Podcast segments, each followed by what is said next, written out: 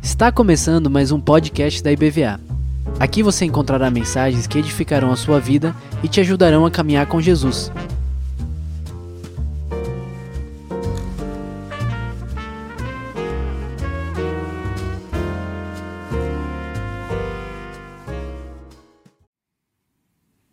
Boa noite, igreja querida.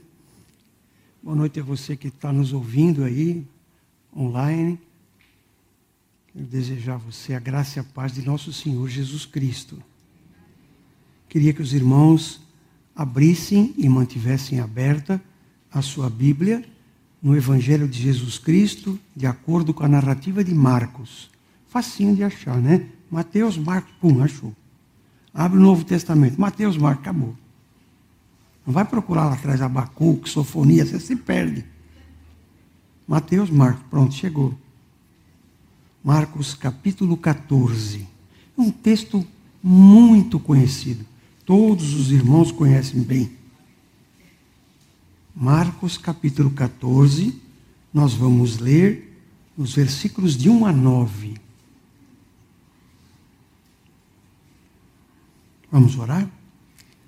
Senhor Deus, nós queremos te pedir que tudo que seja dito aqui esteja de acordo com a tua santa palavra, sob orientação do teu Santo Espírito. Que nada seja contrário a ela, Senhor Deus. Que cada um de nós, a começar de mim, possa aprender, Senhor, daquilo que é pregado. Amados irmãos, quero falar hoje para você sobre um presente para Jesus o que é que você tem dado para Jesus? Esse é o, é o X da nossa fala, né? Eu vou ler então esse texto que os irmãos já conhecem, é curtinho e muito conhecido, né? Dali a dois dias era a Páscoa e a festa dos pães asmos, e os principais sacerdotes e os escribas procuravam como prenderiam a Jesus, como trairiam e o matariam Pois eles diziam: durante a festa não, para que não seja nada tumultuoso entre o povo. É isso que eles falavam. E aí então, Jesus não estava ali naquele momento. Estando ele em Betânia, uns nove, dez quilômetros dali, né, estava à mesa na casa de Simão o leproso. Veio uma mulher trazendo um vaso de alabastro um preciosíssimo perfume de nardo puro, e quebrando o alabastro, derramou o bálsamo sobre a cabeça de Jesus. Indignaram-se alguns que estavam ali com ele e diziam: Mas que desperdício! Por que fez isso? Porque esse perfume poderia ser vendido por mais de trezentos denários e dar-se aos pobres. E murmuravam contra ela contra o que ela havia feito. Mas Jesus disse: Deixai, deixai a mulher. Por que a molestais? Ela praticou boa ação para comigo, porque os pobres sempre os tendes convosco, e quando quiserdes, podereis fazer-lhes o bem, mas a mim nem sempre me, tende, me terá, vocês me terás, me terão. Ela fez o que pôde, antecipou-se a ungir-me para a sepultura. Em verdade vos digo, aonde for pregado em todo o mundo este evangelho, será também contado o que ela fez para a sua memória. Amém? Então é interessante isso. Nós estamos a dois dias antes da Páscoa, né? Dois dias que seria a Páscoa comemorada. Então, dois dias antes, Jesus aqui está bem sempre esteve, mas aqui está mais ainda claramente consciente da sua morte. Eu não tinha falado isso com ninguém até aqui, mas agora ele está dizendo aqui: ó, ela veio ungir-me, preparando-me para a sepultura. Imagina, isso aí foi um choque, né? Na mesa ali comendo, Jesus sai com uma fala dessa, né? E, os, e a festa judaica que estava chegando era uma festa importante. Para vocês terem uma ideia, Calcula-se que nessa, nessa época Jerusalém tivesse 50 mil habitantes. Durante a festa da Páscoa, há população quintuplicava, 250 mil. Muita gente. Fazia cinco vezes maior. Era uma alegria para os judeus, mas era um pesadelo, pesadelo para os romanos que tinham que tomar conta disso. Né? Meu Deus, vai dar confusão, vai aparecer alguma coisa aí, né? As autoridades judaicas, especialmente os saduceus, que eram ligadíssimos com os sacerdotes e com o sumo sacerdote, os saduceus eram, no grupo de judeus, eram aqueles que tinham dinheiro, os grandes comerciantes, os grandes fazendeiros, o pessoal que tinha poder econômico, tinha se agrupado num partido, né, um partido político, religioso, e que ficavam, tomavam conta dos sacerdotes, influenciavam as, tudo que tinha no templo. E eles estavam ali tramando contra Jesus. Eles se relacionavam bem com tudo aquilo do templo. Mas Jesus, se vocês lembrarem um pouquinho, alguns dias atrás, Jesus tinha estado no templo e tocado no bolso deles, expulsando os vendilhões do templo, que estavam ali cambiando dinheiro, trocando, fazendo compra de, e vendendo eh, os, ah, os bichinhos e os, os animais queriam ser ofertados por um preço exorbitante. Quem chegava ali precisava comprar, tinha que pagar o que eles queriam, tá? faziam taxas, faziam conversão de dinheiro de quem vinha da Síria, do Egito tal, e aí levava, levava no bico todo mundo, né? E aí Jesus falou: olha, sai daí, né? Pegou um chicote, bateu, tirou todo mundo de lá. E o lucro dos saduceus que manipulavam o templo caiu. Então eles estavam muito bravos com Jesus. Não só pelo que ele pregava, isso os fariseus não gostavam, mas eles tinham mexido no lucro dos saduceus e mexido na influência que eles tinham com os, com os sacerdotes de Israel. Né? A Páscoa era alegria para os judeus, guarda isso, mas era uma preocupação para os romanos. Então tava, a cidade estava naquele clima, né? Vai aumentar o número de pessoas, os saduceus estão tramando, os fariseus estão de acordo, os sacerdotes estão entrando na deles. Então, era isso que estava acontecendo. Jesus sabia disso e estava, nesta noite, ceando na casa de Simão, o leproso. Como ficam marcadas as pessoas às vezes, né? Jesus o curou, mas ainda a turma chamava que era Simão, o leproso. É uma pecha que fica, né? A gente às vezes marca as pessoas pelo apelido ou por alguma marca que elas têm na vida, que não é uma coisa boa, né? Não é uma coisa boa. Nesse meio, essa, essa trama, no meio dessa trama, uma família em Belém, uh, perdão, em Betânia, que é uns, uns 9, 10 quilômetros de Belém, de, de Jerusalém, fez um banquete para receber Jesus. Eles queriam receber Jesus. Na sua casa, oportunamente falando, na sua casa, às vezes quando você vai, tem um almoço, um jantar, uma coisa preciosa, você já pensou em convidar espiritualmente evidente Jesus para estar presente no banquete? Hum? Tem que pensar nisso, né? Esse Simão aqui chamou Jesus para um banquete. Preparou uma mesa farta, né? Vem aqui, vem, vamos comer aqui comigo. Então, no meio disso, eu quero que vocês se lembrem agora que as mesas dos judeus eram como mesa de japonês, assim, baixinha no chão, dessa alturinha aqui. Eles se sentavam em almofadas no chão, não tinha cadeira, né? não tinha garfo nem faca. Isso veio na Idade Média com os bárbaros. Os romanos, os gregos, os judeus comiam com a mão. Né? Pegava a uva, comia, pegava o peixinho, comia. Né? Estão chocados com isso? Não, né? Eu tenho um neto que chama-se Gabriel, tem sete aninhos, mora lá no Canadá. Já falei dele aqui, né? O Gabriel pega uma posta de salmão assim, né? lá tem bastante, olha no show e come direto assim com a mão. Vovô, isso é sashimi. Falei, tá bom, pode, come aí. O vovô não quer não. Então, eles estavam todos ali, ao redor daquela mesa baixinha, comendo tal. Entra uma mulher, e esta mulher que entra no evangelho paralelo a esse, lembra que nós temos sempre textos paralelos em Mateus, Marcos e Lucas. São chamados evangelhos sinópticos que tem uma visão semelhante, um jeitão de apresentar Jesus de forma parecida.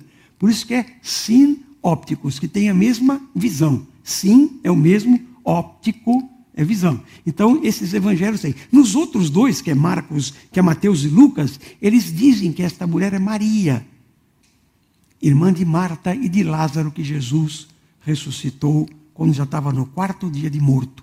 Lembra dessa passagem? Jesus foi lá, sai daí, Lázaro, abre, tira a pedra, vem para cá, tal. E o Lázaro, imagina, ele veio andando, né? Ali, o Beto pregou aqui um dia sobre isso. Com as suas ataduras, sem enxergar nada, o morto sai andando.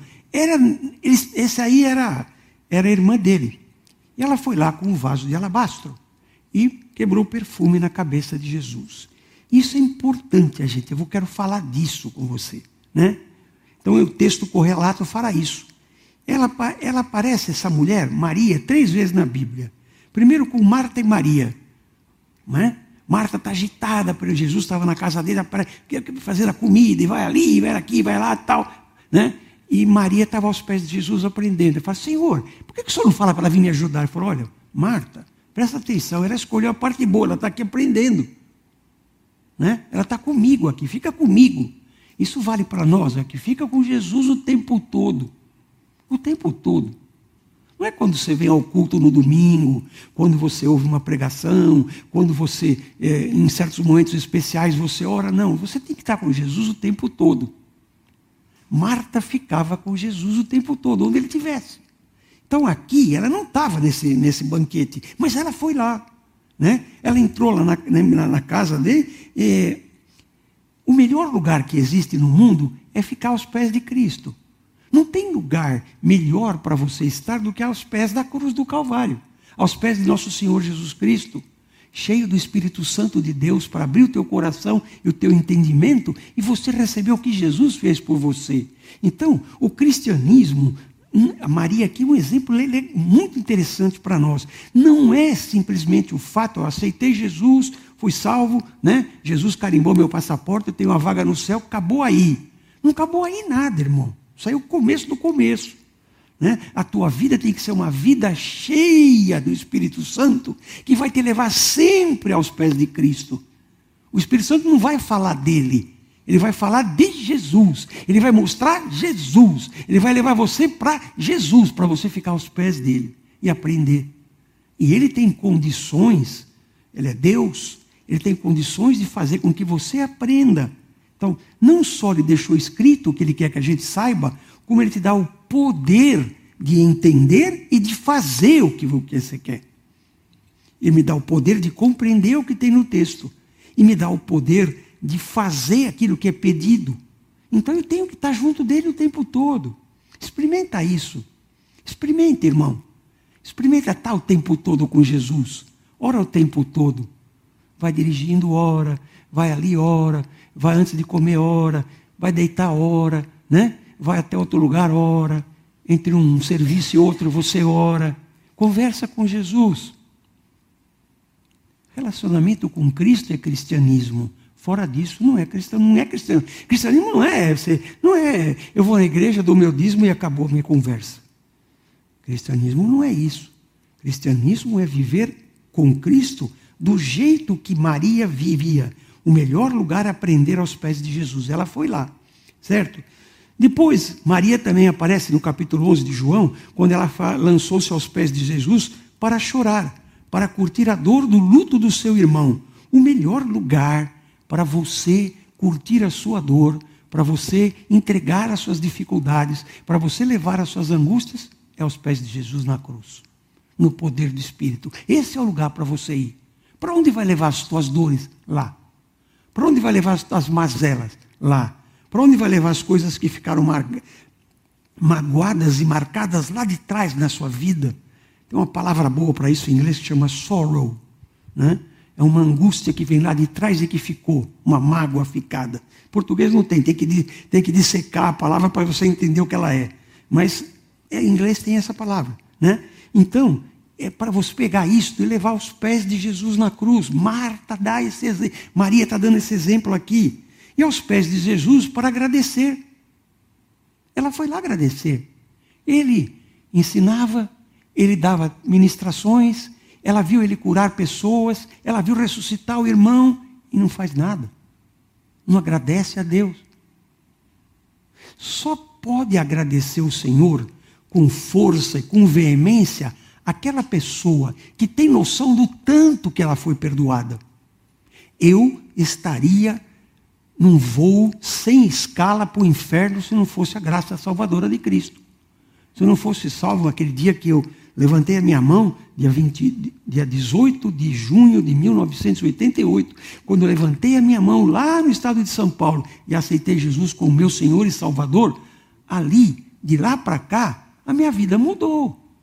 Era uma coisa até ali e foi outra depois, e vem mudando, e tem que mudar muito. Mas isso eu tenho que ter gratidão a isso. O que é que você tem feito de gratidão para Deus?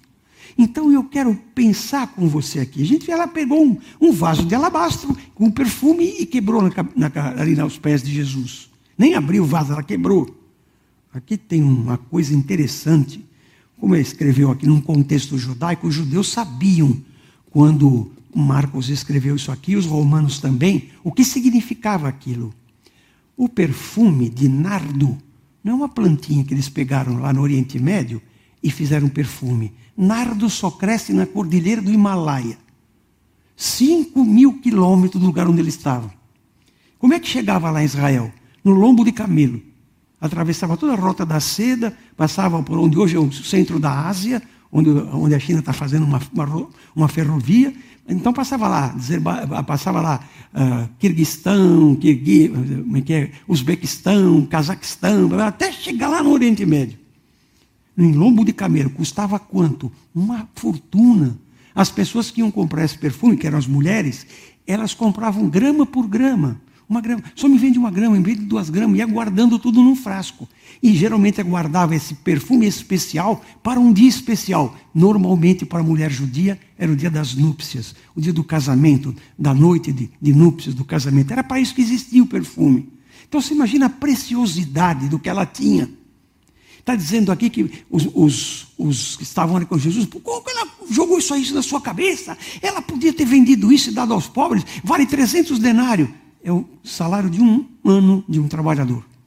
O 300 denários aqui seria o salário de um ano de um trabalhador. Vamos pôr um trabalhador simples, um salário mínimo, multiplica por 12.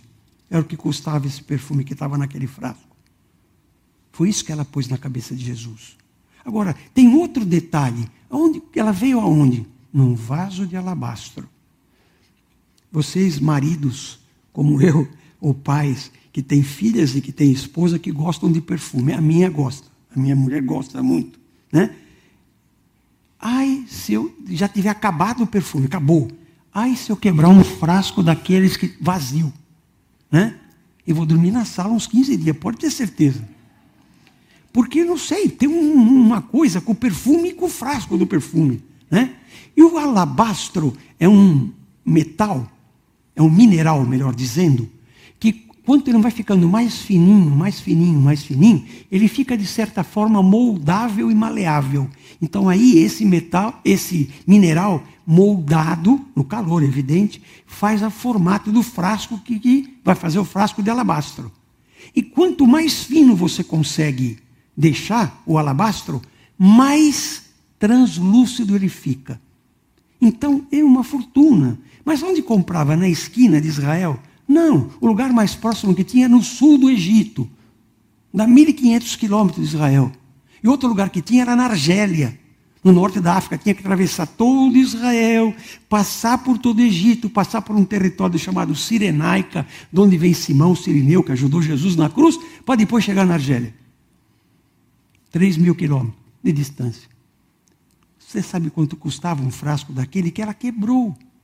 Mas ela estava dando o melhor dela. É isso que tem que entender. Nós, muitas vezes, não damos o melhor para Jesus. A gente dá o que sobra. Olha, sobrou tanto esse mês, eu vou dar essa oferta aqui. Daí o meu dízimo, tal dessa oferta. Não pode ser assim. Não pode, irmãos, em nada pode ser assim. diga-se de passagem, eu aprendi com o Beto, pastor, meu amigão, que o dízimo não é só o que você oferta aqui. O dízimo é a tua vida. Quando você entrega o dízimo, você está fazendo, eu entrego a minha vida. Entrego 10% da minha vida na sua mão. Entrego 10% dos meus bens. Entrego. E a palavra de Deus nos ensina, quando você vai dominando o texto, que você entrega as primícias do teu ganho. Minha sogra marcou muito a minha vida. Era esposa de um presbítero, de um pastor.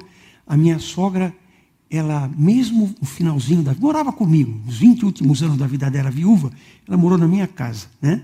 E, a, e a vovó, ela, mesmo no final da vida com Alzheimer, ela recebia, ela era aposentada, ela recebia o contra-cheque dela, né?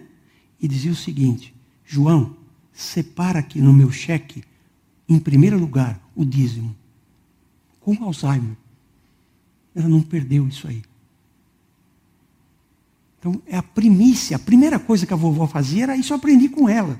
Eu aprendi com ela e com meu sogro isso. Eu não, não, vi, não nasci sabendo isso. Eu me converti, eu já era adulto. Então, veja, é a primícia. O que esta moça deu? Nós precisamos entender e agradecer a Jesus por tudo que ele fez por nós.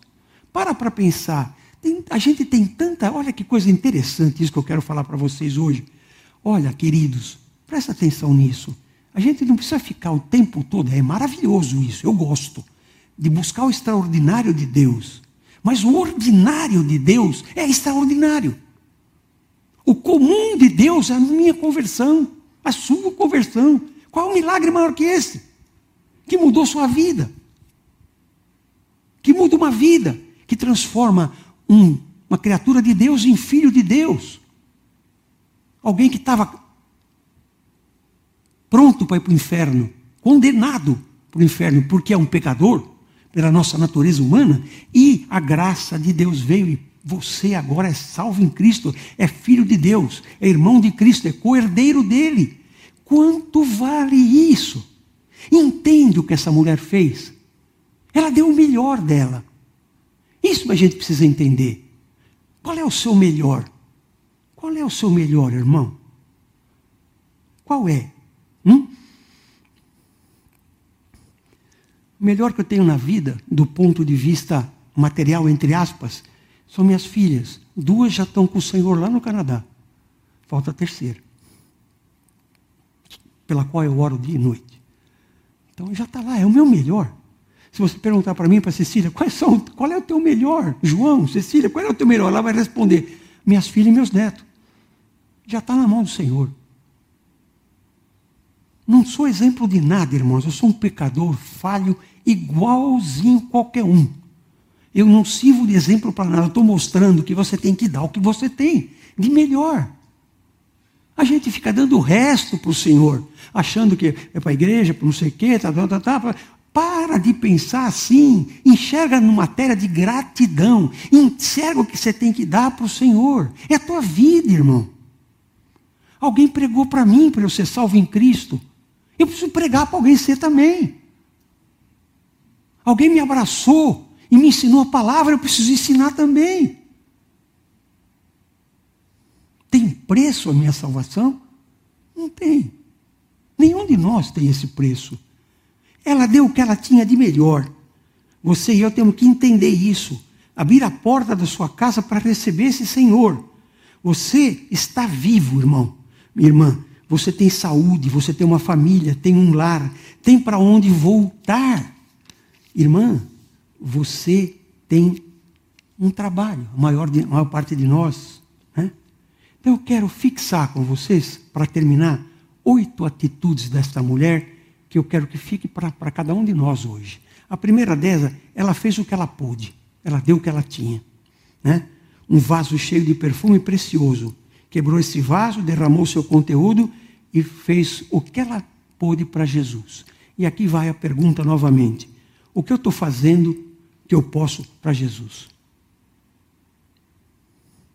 O que você tem dado a Jesus é tudo o que você pode? Não estou falando materialmente, não, estou pensando em você. Em você. Nada de material, estou pensando em você, da tua vida. Né? Ela fez o melhor, ela deu o melhor que ela tinha, o melhor. Não era um perfume de qualquer região, já expliquei de onde ele vinha. E ela nem abriu o vaso, ela quebrou o vaso. O coração de Maria transbordava de gratidão a, Jesus, que ensinou tantas coisas, de tantas vezes que ele teve na casa dela em Betânia, e de tantos ressuscitou o irmão, que estava morto no quarto dia. Esse quarto não estava ali, esse quarto dia não estava por acaso. os judeus criam que até o terceiro dia de morte, a alma do, e o espírito, para eles era a mesma coisa, ficava por ali. Essa crença judaica. E só depois do quarto dia ia embora. Então, se você ressuscitasse nos três primeiros dias, ele ia falar, ah, mas a alma dele ainda estava ali por perto. Por isso que deu certo. Jesus falou: vou esperar o quarto dia, que ninguém acha que vai dar mais, eu vou lá e fazer isso. Você não acha que ele foi escolher o quarto dia à toa, né? Ele ficou fazendo hora onde ele estava antes de ir para lá. Pode ler o texto bíblico.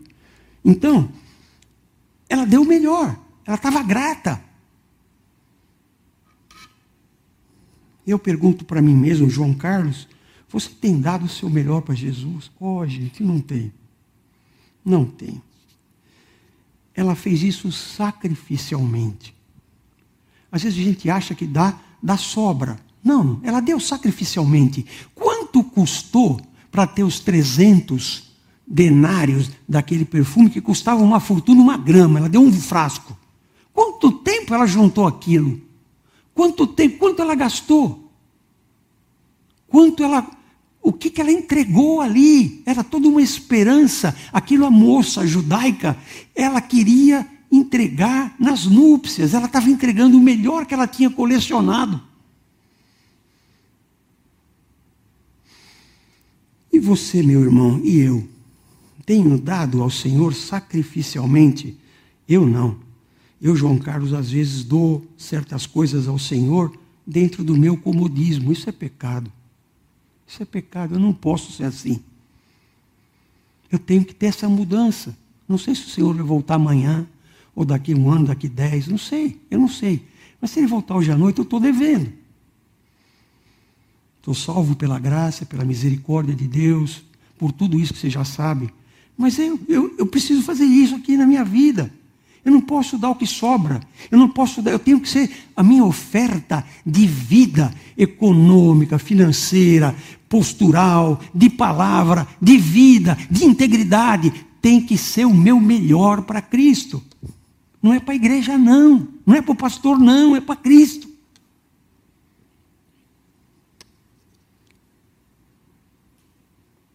Ela fez apesar das críticas as pessoas murmuravam contra ela, né? um ambiente pesado, que quebrou esse vidro? Né? Ela, Jesus falou, deixa ela. Ela está me ungindo, porque daqui a dois dias eu vou estar morto. Né? Eles não sabiam. Isso aqui era uma, foi uma, um jantar numa quarta-feira, na sexta Jesus morreu na cruz. E aí? Ela veio me ungir antes. Quando as mulheres no domingo foram lá, Beto, para, para ungir o Senhor, ele já tinha ressuscitado e já estava ungido bem antes, pela Maria. Né? Ela fez apesar das críticas. Ela fez para a pessoa certa, que é para Jesus Cristo. Não é para a igreja, não é para o pastor, não é para o seu irmão, é para Jesus. É para isso que você tem que dar a sua vida. Para nosso Senhor Jesus Cristo, teu único e suficiente Salvador que te leva aos seus pés e te salvou no poder do Espírito Santo. É para esse Jesus que tem que entregar a tua vida toda. Não é um pedaço, não é o que sobra, é a melhor parte, sacrificialmente. Ela praticou essa boa ação com Jesus. Por que ela não deu aos pobres? Porque sempre vai ter, você pode fazer isso depois. Entregar essas coisas ao pobre nós precisamos fazer isso, temos que ajudar as pessoas que têm carência. Então, ajudar. Mas isso não significa que isso é o Evangelho. Né? Isso aí é uma coisa que você faz, é um cuidado que vem, que você vai entender que precisa, depois que você é convertido, cheio do Espírito, está caminhando na santificação na sua vida, você entende que tem que ajudar quem precisa. A gente entende que é assim. Mas não é isso, não é a essência. A essência é o Evangelho de Cristo ela fez apenas para agradar Jesus. Ela não se tocou nem de quem estava do lado. Ela não ficou olhando para a torcida, olha, torcida, eu estou dando um perfume aqui que custou salário de um ano. Não. Ela foi lá e fez. Ungiu Jesus para a sepultura. Soltou os cabelos. O texto fala. Os outros dois textos paralelos. E com isso, ela se expôs à sua reputação em Israel, quando as mulheres estavam fora de sua casa, elas tinham o cabelo preso ou coberto por um véu. Então, naquele momento, naquele local, ela se mostrou sem nenhuma barreira com Jesus. Tirou o seu véu, soltou seus cabelos e as pessoas que estavam ali podiam julgar. Ih, essa mulher aí, hum, né? Podia julgar, mas ela não estava nem aí com o julgamento dos outros, né? Tinha só um propósito: agradar o coração de Deus. Era isso que ela tinha. E ela fez isso. E ela fez na hora certa uma unção para a sepultura, dois dias antes da Páscoa. Né? Foi a Jerusalém, ceiou com os discípulos, depois foi Jesus, depois foi preso, foi julgado, aconteceu tudo aquilo que você já conhece e ressuscitou. Quem foi lá depois, depois de dois, três dias, para ungir o morto? Ele já estava ungido ó, antes, lá na quarta-feira, pela Maria. Ela fez isto, e com isso a gente termina, com reflexos para toda a eternidade. O texto aqui, inspirado pelo Espírito Santo, nos ensina que foi pregado em, em verdade, eu vos digo, aonde for pregado em todo o mundo este evangelho, será também, contudo, ficará sabendo aquilo que ela fez para a memória sua. Nós estamos aqui falando disso. Já falamos, já vi outras pessoas pregar nesse texto. Eu mesmo já preguei aqui sobre esse texto. Então, olha, nós estamos falando dela ela fez uma coisa para a eternidade, com reflexos para a eternidade. Será que o que eu faço ou o que vocês fazem deixará marcas para a eternidade? Você semeia só para agora ou você semeia para a eternidade? Você fala de Jesus só agora ou você está falando para lá na frente ver os frutos do que vai acontecer? Houve um missionário, estou fora do texto agora, no século XIX, chamado David Livingstone. Esse homem fez 135 igrejas e 85 hospitais, não sei quantas escolas na África. Ele andou mais de 40, somando tudo que ele andou, mais de 40 quilômetros, 40 mil quilômetros a pé. Nem cavalo tinha. Né? Todo mundo pensava no século XIX, cento e poucos anos atrás, que do lado do mar tem Angola, do outro lado tem Moçambique. Aqui é selva, aqui é selva. Então no meio era selva. Todo mundo pensava isso. No meio tem um deserto, ele foi o primeiro que viu. O primeiro homem branco que viu o deserto de Kalahari foi esse homem aqui que fez o mapa do lugar, descobriu as cachoeiras do rio Zambeze, que tem desemboca lá em Moçambique. E então ele era um explorador, um pastor, missionário, né, pregando na África e tal. E ele disse o seguinte: Olha, eu amo todo esse lugar, mas quando eu morrer, vão pedir o meu corpo para levar lá para a Escócia. E falando com os amigos dele, né? Uns homens grandão, assim, de cor africana. Quando eu morrer, vocês tirem o meu coração. Pega uma faca, ele era médico. Abre aqui, faz assim e tal, tira o meu coração e enterra aqui na África. E manda o corpo lá para a Escócia, entendeu? Mas o meu coração vai ficar aqui e escreveu na lápide assim: Para a glória de Deus, em memória de David Livingstone. Ele deixou o coração dele na África. As pessoas dizem que ele levou para Jesus mais de 120 mil pessoas. Passou uma vida na África. Teve um encontro com um leão que comeu o seu ombro. E o resto da vida ele andou de tipóia. Era baixinho, pequenininho, feio. Né? Menor, mais, mais menorzinho que o Will né, que o pastor Will. Mas não era bonito que nem o Will, era feio. E as pessoas falam que ele não morreu e que o leão saiu evangelizado. o que resumirá, vamos terminar? O que resumirá a tua vida na sua lápide?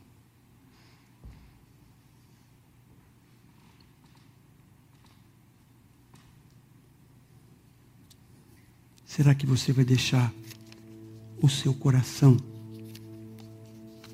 na obra que você fez? Deus nos abençoe. Que o poder do Espírito Santo venha sobre mim e modifique a minha vida para ter santidade cada vez mais e a cada um de vocês. Amém. Amém.